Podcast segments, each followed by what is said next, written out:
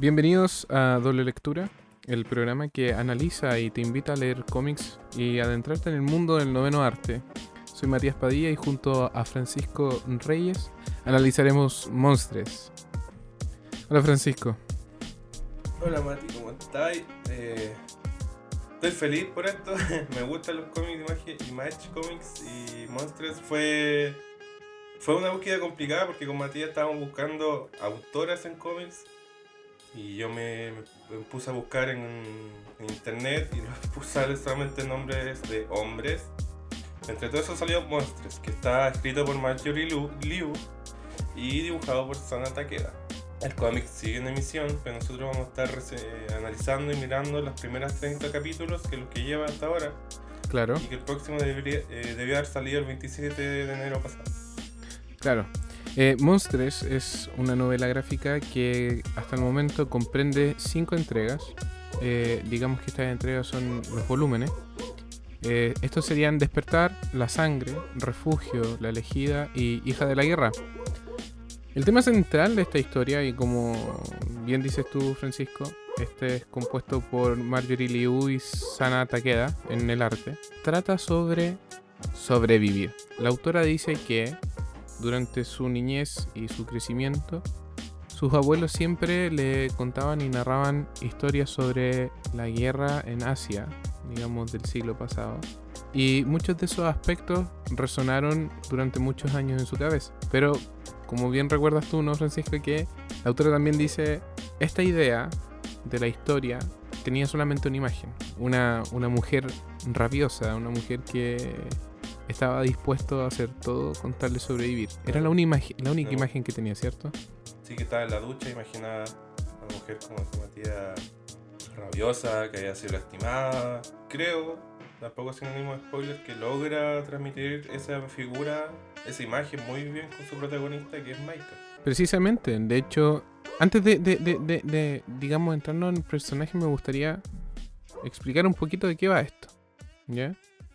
Es una historia de fantasía épica, ¿no?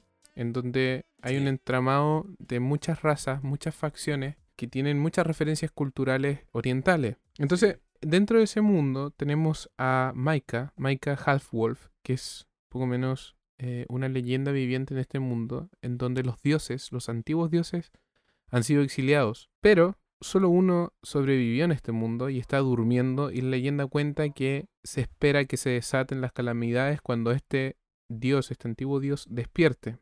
Entonces, ¿por qué es tan importante Maika? Porque Maika contiene a este dios luego de, em, de una investigación que ella misma realiza, porque desde muy pequeña buscó respuestas sobre su vida. Maika fue abandonada en campos de concentración durante la guerra que sucedió en la ciudad de Constantina, en esta ciudad ficticia. Y ella necesita entender qué ocurre con su cuerpo, qué ocurre con su mentalidad, que, que existe una dualidad que ella no logra comprender en totalidad, y qué sucede con sus familiares, porque a su madre, precisamente, la mataron. Eh, sí, su madre está muerta. También hay que esclarecer un poquito que lo que muestra solamente el primer capítulo es que Maika es una arcana eso lleva a una confrontación con humanos porque han habido guerra histórica entre arcanos y humanos.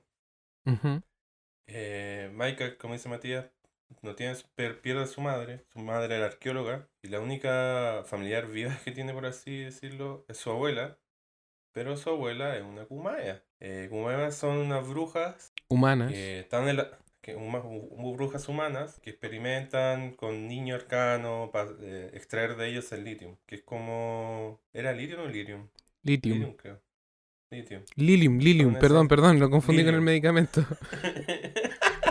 el lilium que le sirve como potenciador a estas brujas. Sí, sí. Entonces, la misión de Mike al principio de toda esta historia, que hay que decirlo, la historia es como bien densa al principio. Y mm. también tomando en cuenta que el primer capítulo tiene 50 páginas, aunque es el, primer, el único que tiene 50 páginas. Claro. Maika se infiltra en, como en el corazón de la. No, no el corazón, como en la zona neutral humana, para dar con su abuela y obtener respuesta de, de lo. Está buscando algo. Algo, algo específico que, lo, que la une con el pasado y que la une con su madre. Perfecto. Me gustaría hacer una pausa para, un paréntesis mejor dicho, para explicar un poco qué son las razas del mundo conocido. ¿Ya? Estamos hablando de un mundo fantástico, ¿ya? Como, digamos, en una estética steampunk, en una estética eh, épica, ¿ya? En donde habitan los humanos, habitan los gatos, que son los hijos de Ubasti, el dios gato. Digamos que este dios es el más antiguo de los dioses, incluso antes que los dioses antiguos. Y lucharon contra los dioses antiguos para lograr exiliarlos de este mundo, ¿ya? Luego están los ancestrales, de los que no se sabe mucho su origen, pero que se dividieron en dos cortes.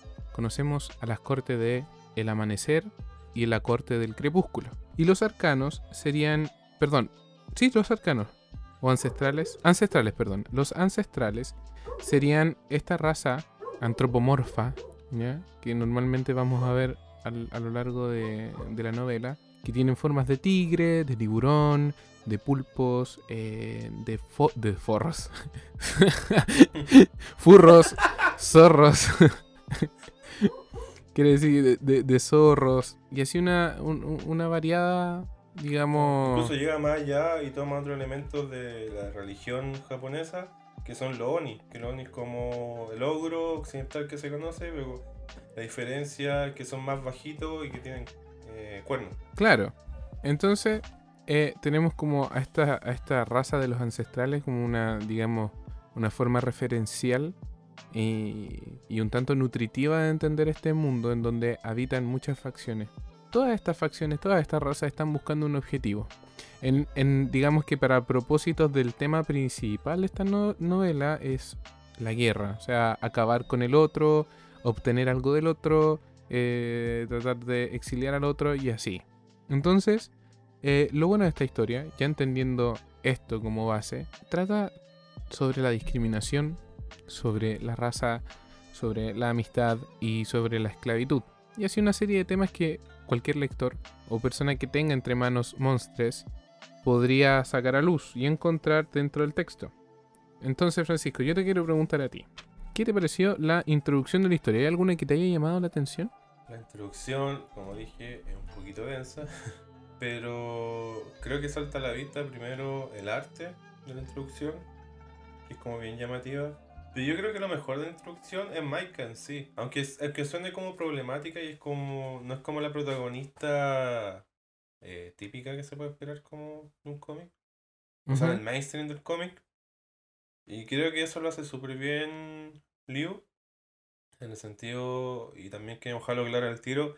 Esta historia tanto mujeres, la mayoría de los personajes importantes, tanto protagónicos y antagónicos, son mujeres.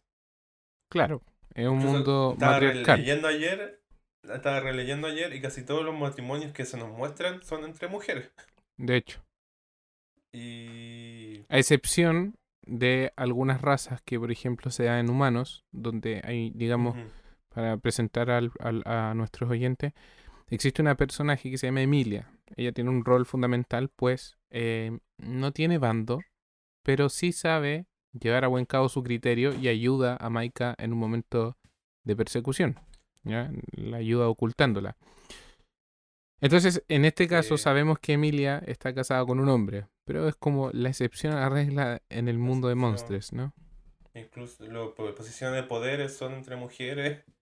Mm. Y y todo esto va relacionado con la personalidad de Maika y con el tipo de personaje de Maika. Y para mí ese fue el gancho de introducción. Porque mientras le íbamos siguiendo, eh, que hace como viaje en el presente y después a sus recuerdos. Estos eh, flashbacks. Pero no los tiene ella, ojo. Eh, esos flashbacks no, los tiene ella. Se nos presentan para ir contextualizando lo que ocurrió claro. 6 años atrás, 10 años atrás. Pero lo interesante de todo esto es que desde el primer puntapié te... y lo que debería ser toda introducción, yo creo, es como presentar sus bases, su temática eh, al tiro, para que te hagáis una idea de lo que viene después. Pero con acción, eh, siempre con acción, no con, con acción. se muestra lo crudo que es la guerra porque vemos los niños que son eh, descuartizados. Mm. Vemos la actitud de Maika frente a la vida que hace una actitud que se va repitiendo, pero va tomando como matices durante la historia. Claro. Y a mí personalmente me gustan mucho los diseños de las villanas. Aunque en este sentido, en el primer capítulo, la villana como principal es la abuela de Maika. No, no, no, no, no. Es, eh, era una Kumaea. No, creo que no era la abuela, no, no. Era la, una Kumaea que vendía esclavas. Y de hecho. No, pero cuando, cuando va a buscar a la, abuela. A esa escena me refiero. Ah, perfecto. Sí, sí, sí. Sí, ya no, te entiendo. Pero, a, ver, para que eh, pueda explicarme mejor. De hecho, las primeras páginas, y esto sin ánimos de spoiler, sino que más que nada tratar la introducción, se nos presenta a Maika, la protagonista, como esclava, siendo vendida a un grupo de ricachones humanos, y siendo presentada como una arcana con apariencia humana. Los postores y los subastadores eh, no creen esto y dicen, oye, pero podemos ser salvajes, pero no somos criminales, ¿cómo vamos a estar comprando humanos? Y ahí quien en ese momento poseía como esclava a Maika le dice, no, mira, esta tiene solamente apariencia humana, o sea, llévatela. Es arcana y tiene poderes geniales que te pueden servir para, ah, para meter en tu catálogo de servidumbre. Y en ese momento llega una Kumaea a tomar a Maika. Sí, porque tiene la marca. La marca en el pecho. Claro. Que, que es un, un ojo. Y, y no sé si soy yo, pero ese ojo da como también esa como imagen de vulva.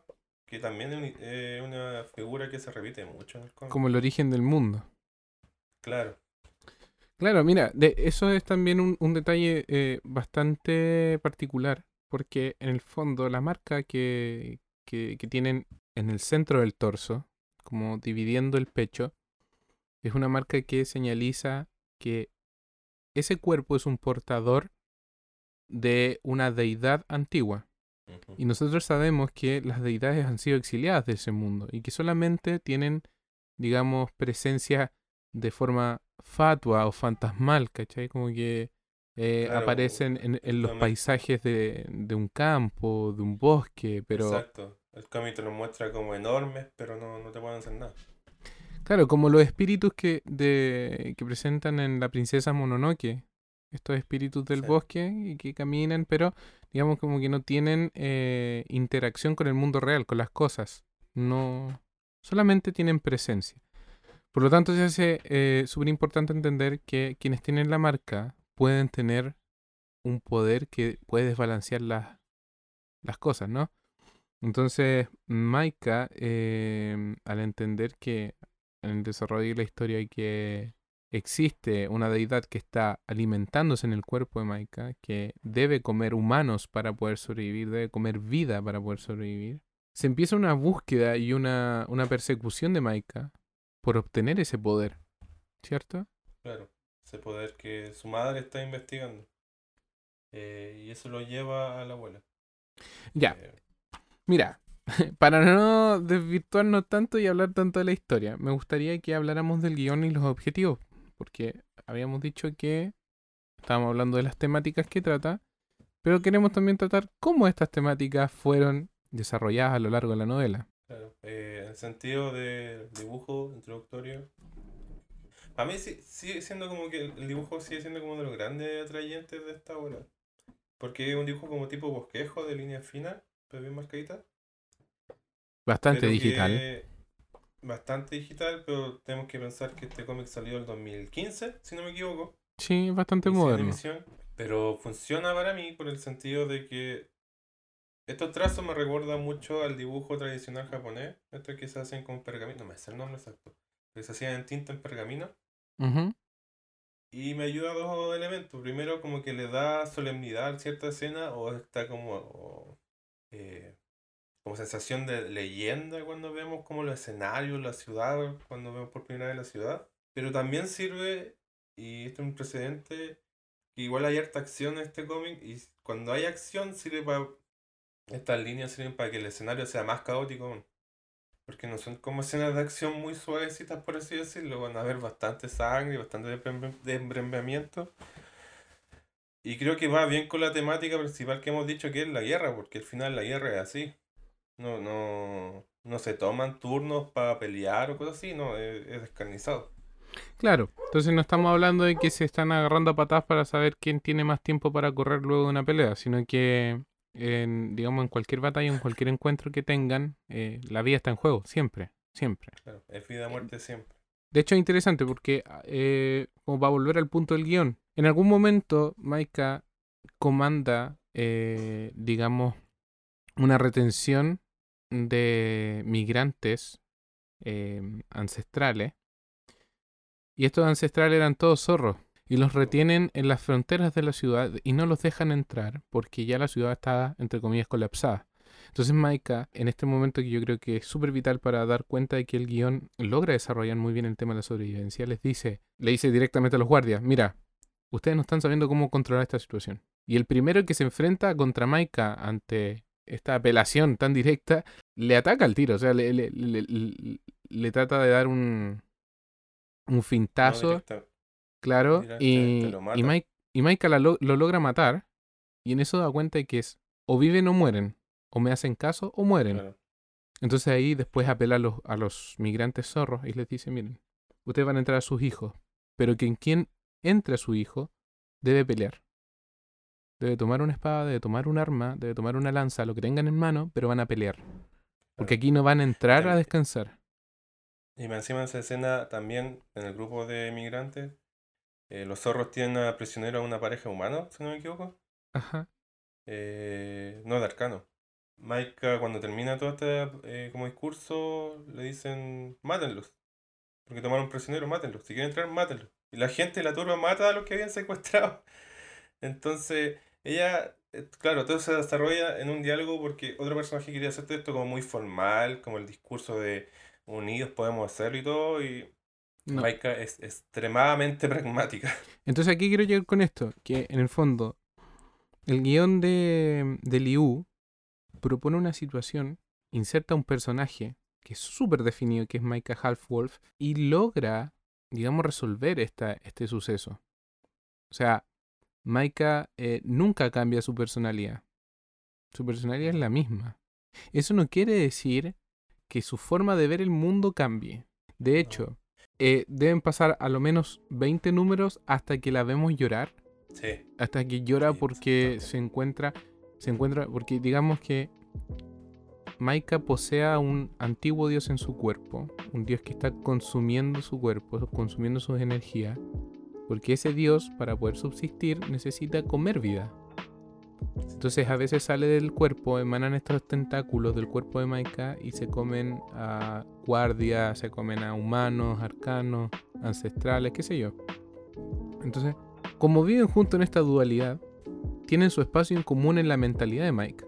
Entonces cuando están ahí, Maika llora al entender que lo que está sucediendo le está dando respuestas que no solucionan nada.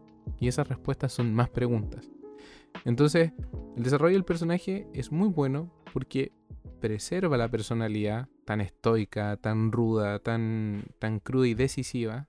¿Me entiendes? Entonces... Y se da, el se da el trabajo, muy bien el trabajo de explicar de a poquito por qué Maika es así. Claro, y a lo que voy es que no, no te no te lo explica como una novela gráfica de los años 70 en donde dice nuestro personaje está entrando en un trance, nuestro personaje se siente triste. No. Te inserta al personaje en una situación conflictiva y lo vemos actuar. Y eso es lo importante del guion de Liu. Yo creo que también explica y, y se logra entender por qué es tan compleja la historia. Porque Liu, eh, Liu arma con una ambición, yo creo que no la había visto en una novela gráfica, en la que es tan amplio el espectro de personajes y son tan definidos unos de otros que es necesario tener tantas situaciones y eso explica por qué es tan larga la historia y por qué se sigue desarrollando aún. Entonces, creo que en ese sentido, el guion es complejo, sí, es muy rico en su construcción de mundo, en su construcción de personajes, y logra también cautivar a los lectores con principalmente el espectro. O sea, ella te ofrece una alternativa de personajes con los que empatizar súper amplia. De hecho, tenemos a Kipa, ¿cierto? Kipa es mi personaje favorito, Kipa. Aparece en el primer número y también me da gusto cómo maneja esto porque Kipa es un personaje muy secundario del primer número, como que una niña que se salva mientras eh, Maika está haciendo su realizando su plan, infiltrarse. Pero Kipa es un personaje constante en los próximos números y un personaje que toma bastante fuerza y sirve mucho para balancear lo que se, se está mostrando, porque es como la mirada de Maika y de muchos otros personajes de la crudeza de la guerra y Kipa es una idealista. Una idealista hasta la muerte. Es muy chiquitita también. Es muy pequeña, de hecho la vemos crecer. Sí, la vemos crecer, que eso también es muy bonito. Mm. Es, Equipa entonces sería así, sería como la contraposición de, de, Maika. Entonces tenemos como este elemento dual en que tenemos a alguien muy duro, muy decidido. pero tenemos también a Equipa que también es decidida. No, no, no quita eso. Pero es más emocional. ¿Ya? Es más dulce es más empática también. Exacto, entonces... Pero, yo creo que la palabra que dijo Matías es, clave durante la construcción de todas las personajes femeninas en esta historia y lo que me gusta, que las personajes son decididas. Muy. No porque sean más amables, no porque sean más como empáticas, van a dejar de ser decididas. Sí, yo creo que ahí quiero detenerme un poquito porque me llama la atención cómo esta decisión se hace latente en distintas perspectivas, digamos, de religión, política, moral, guerra, em, digamos, familiar, personal, porque son tantas las situaciones que nos presentan Monstres en su arte que también es eh, en un arte que contextualiza mucho en un mundo fantástico, digamos, hay muchos tonos dorados, hay muchos colores fatuos, hay muchos paisajes, los vemos de día, de noche, con lluvia, sin lluvia, despejado, entonces todo se contextualiza tan bien para poder adentrarnos en este mundo que cuando vemos a estos personajes con sus rostros tan decisivos, tan maduros, de verdad que enriquecen mucho la historia con un planteamiento de personajes tan complejos y que son tan distintos unos de otros. Pero insisto, es latente la, decisión, ¿cierto? Que son súper férreos. Tenemos, por ejemplo, a la, a la capitana de los barcos que estaban amando de el tío de Mike Halfwolf, ¿cierto? Sí, el, el padrino. El, eh, claro, el padrino de Mike.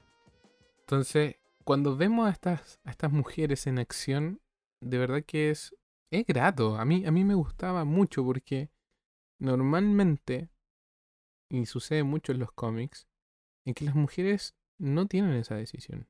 Se les dibuja y se les diseña como personas que necesitan de alguien más para poder saber qué hacer. Claro, o sea, como que se le, se le imaginan desde la duda. Siempre como indeciso, como que. Claro, como que tienen intuición de qué hacer, pero necesitan a alguien más que le. Entonces, eso es muy bueno, sobre todo en, una época como la, la de los últimos 10 años. Eh, y más aún cuando el equipo de producción está compuesto mayoritariamente por mujeres. Entonces, lo bueno, y lo que, lo que me, lo que conversaba contigo, que al final, por muy matriarcal que sea el mundo en el que se mueven monstruos, eh, no dibuja a otros géneros en formas despectivas. ¿Me explico? No, por ello caen infantilidades. Y también, también se juega con las diversidades sexuales, como dijimos que hay relaciones homosexuales y es lo más normal del mundo. O incluso eh, y si tampoco ánimo de spoiler, los dioses antiguos se tratan de hermana a hermano. No se sabe el género, como que están eh, cumplen esta dualidad y como que traspasan como el sentido de sexualidad que tenemos nosotros.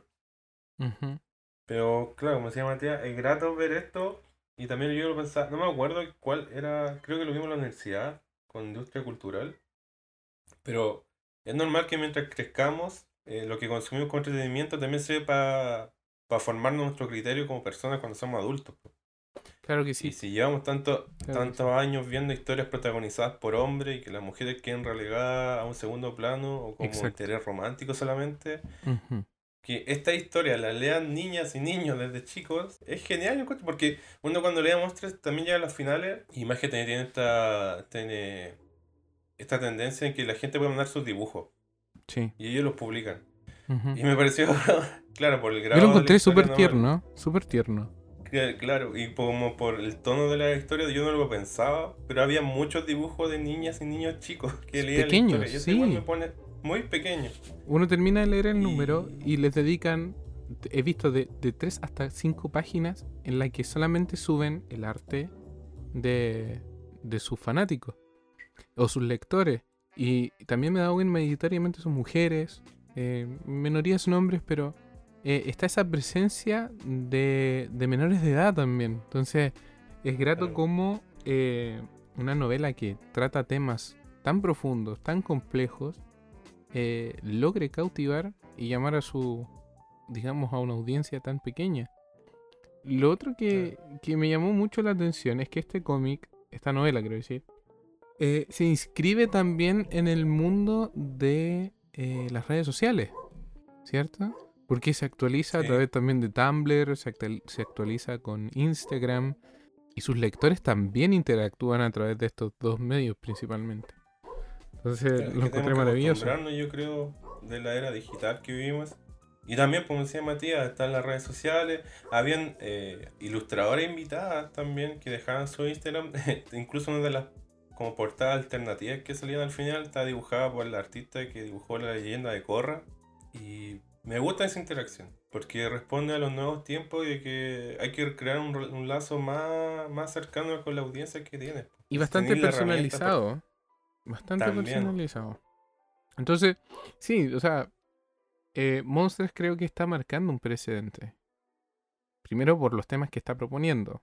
Eh, No es un tema que no Sí. haya sido hablado en, alguna, en algún otro momento, pero también marca un precedente porque en el género, digamos como fantasía, fantasía dura, yo creo que fantasía dura hasta este momento sería The Witcher, Juego de Tronos, eso como lo- más, entre los más populares. Pero lo que quiero llegar con esto es que trasladarlo a la novela gráfica no es un asunto fácil de hacer.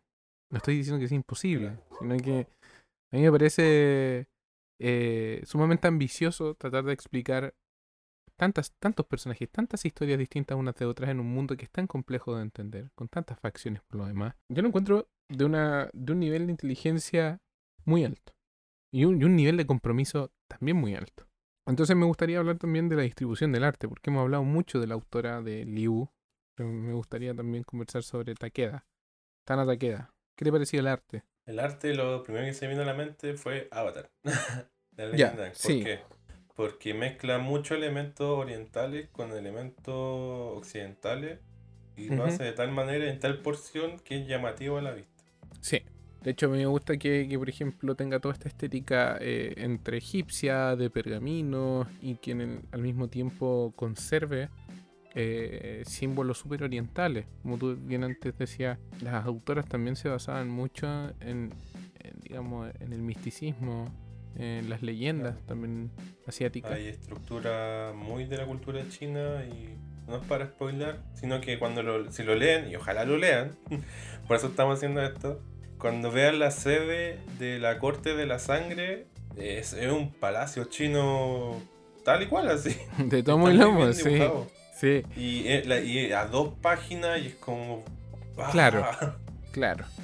Aparte con, con los trazos finos de Takeda, uno al fin y al cabo se embeleza viéndolo. Uno queda mm, pasmado también me pasó en muchos momentos. Desobedecí los globos de texto, desobedecí el guion y, y me adentré netamente en el arte. Porque como digo, a mí personalmente el arte se fundamenta mucho en sus tonalidades. Como que lograr que en un momento, digamos, de acción o en un momento de reflexión, eh, el entintado, eh, las tonalidades están bien puestas en la imagen, logra complementar muy bien el guion. Y creo que Takeda con Liu lo logran como no lo había visto en muchos cómics. Creo que es como. Es una, claro, uno se da cuenta que es una buena dupla sin siquiera saber el nombre. Uno dice, "Mm, esto es bueno, esto es bueno por donde se le vea. Porque Takeda, digamos, lo distribuye muy bien el arte. Lo que no pasaba con Marvels, lo que habíamos conversado en el capítulo anterior, que Mm. Takeda logra hacer una combinación de acción y expresión eh, bastante singular. Porque nosotros podemos ver ya cómo pelean, cómo batallan, cómo se mueven de momento a momento, de acción a acción, prácticamente en a veces en lapsos de segundos. Pero al mismo tiempo, Takeda tiene una facilidad enorme de poder movilizarse en espacios temporales mucho más largos. Y estamos hablando entre dos planas. Y eso, ah, eh, digamos, da cuenta de un manejo artístico que no cualquiera tiene, que no cualquiera logra llegar. Y fundamentalmente, eso habla de una muy buena distribución.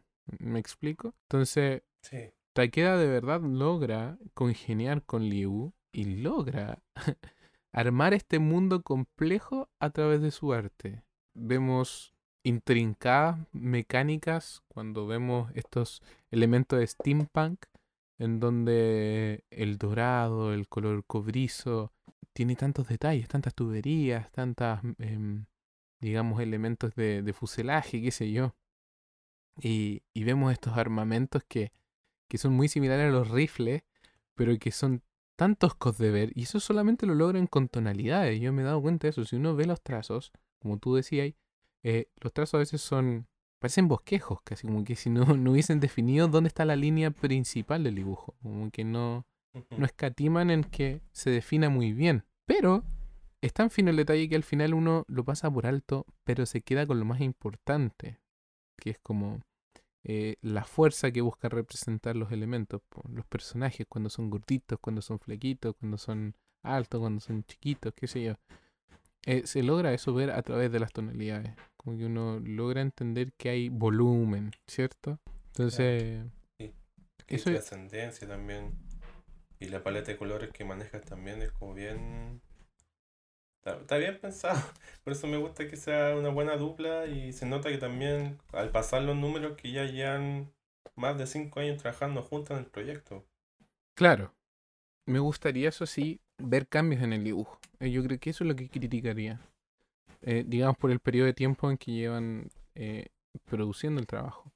Pero entiendo que quizás no existan tales cambios que yo espero personalmente, porque hay que entender que esta es una historia compleja y que merece estar dibujándose en distintos ambientes, estar pensándolo a todo momento. Tampoco es como que le estamos pidiendo a Moebius que nos haga que nos haga este mundo, porque yo creo que Moebius, como bien dicen en entrevistas distintos eh, guionistas que han trabajado con él, eh, es muy rápido, es muy veloz al momento de que bajo una instrucción creativa que le digan, hace tal personaje, que tenga tal concepción, que tenga tal forma, Moebius lo hace en, los primeros trazos. Entonces, estamos hablando de Takeda, estamos hablando de, eh, de un arte muy singular, muy... También esto lo encontré muy llamativo, muy de Tumblr. Es un arte que yo, yo encontraría en Tumblr. O sea, de los artistas que sigo, de las artistas que sigo, he visto eso he visto trazos similares. He visto como ese dibujo tan digital como casi de iPad. Entonces uno, nota de inmediato que la herramienta que se utilizó. Pero ello... Esta es la referencia igual de, de, entre generación. Porque sí, lo más seguro que Takeda fue de la generación Tumblr. Es muy probable. De hecho, la novela se construyó a través de Tumblr. No estoy diciendo que se haya publicado, pues tienen el contrato con Image. Pero me refiero a que Aquí el, el, el avance, bosquejos por Tumblr.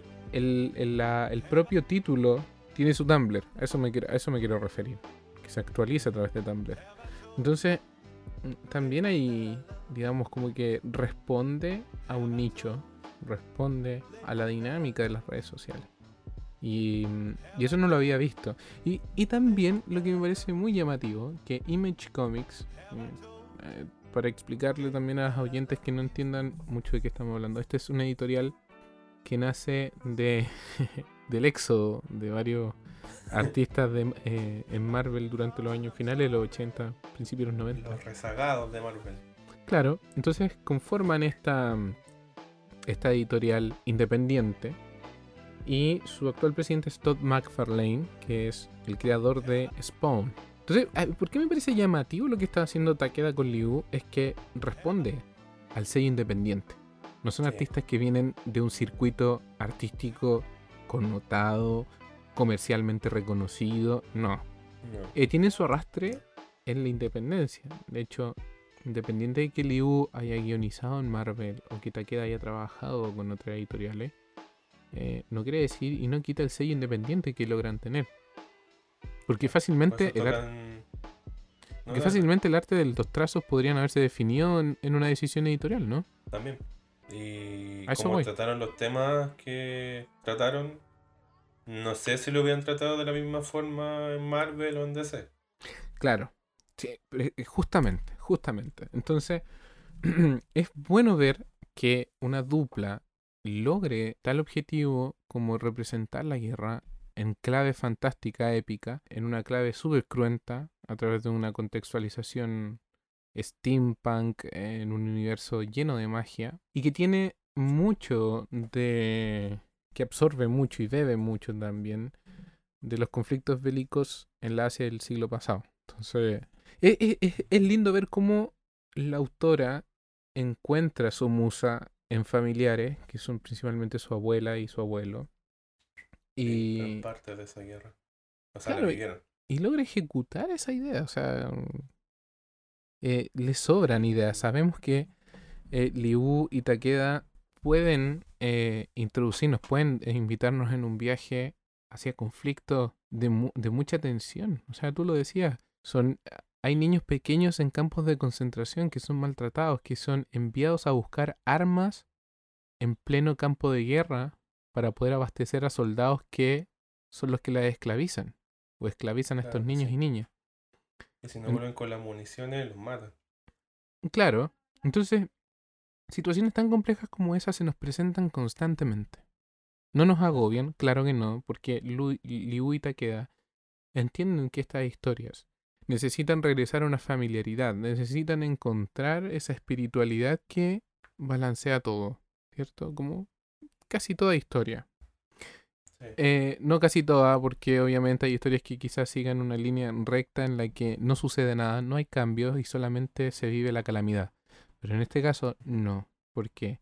Porque vemos a la protagonista alcanzar puntos de reflexión.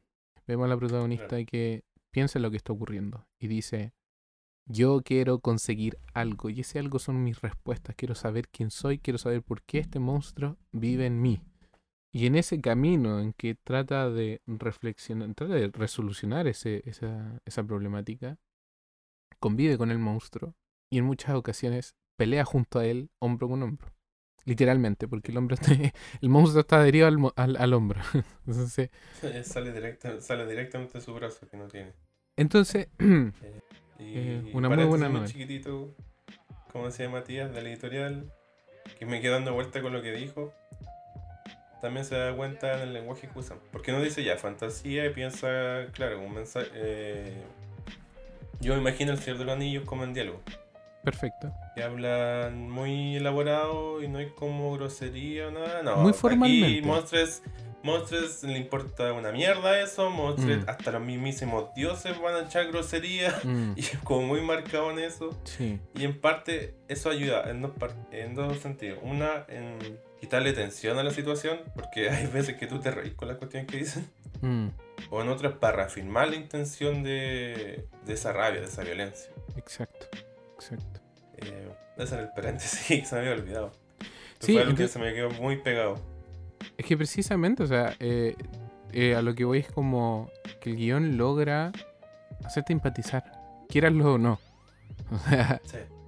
yo hay momentos en que decía, ya, ya, me me explican mucho, es demasiada información, ya sé que quieren construir un mundo, pero mientras yo estaba pensando eso, me exponían una plana en que el puto para arriba, el puto para abajo, y el conchetumare, y el hijo de puta, y el mal parido. Entonces, eh, Si lo leen, yo solamente espero que lleguen a la parte cuando aparece el dios del mar y, y lean ese diálogo, nada más. sí.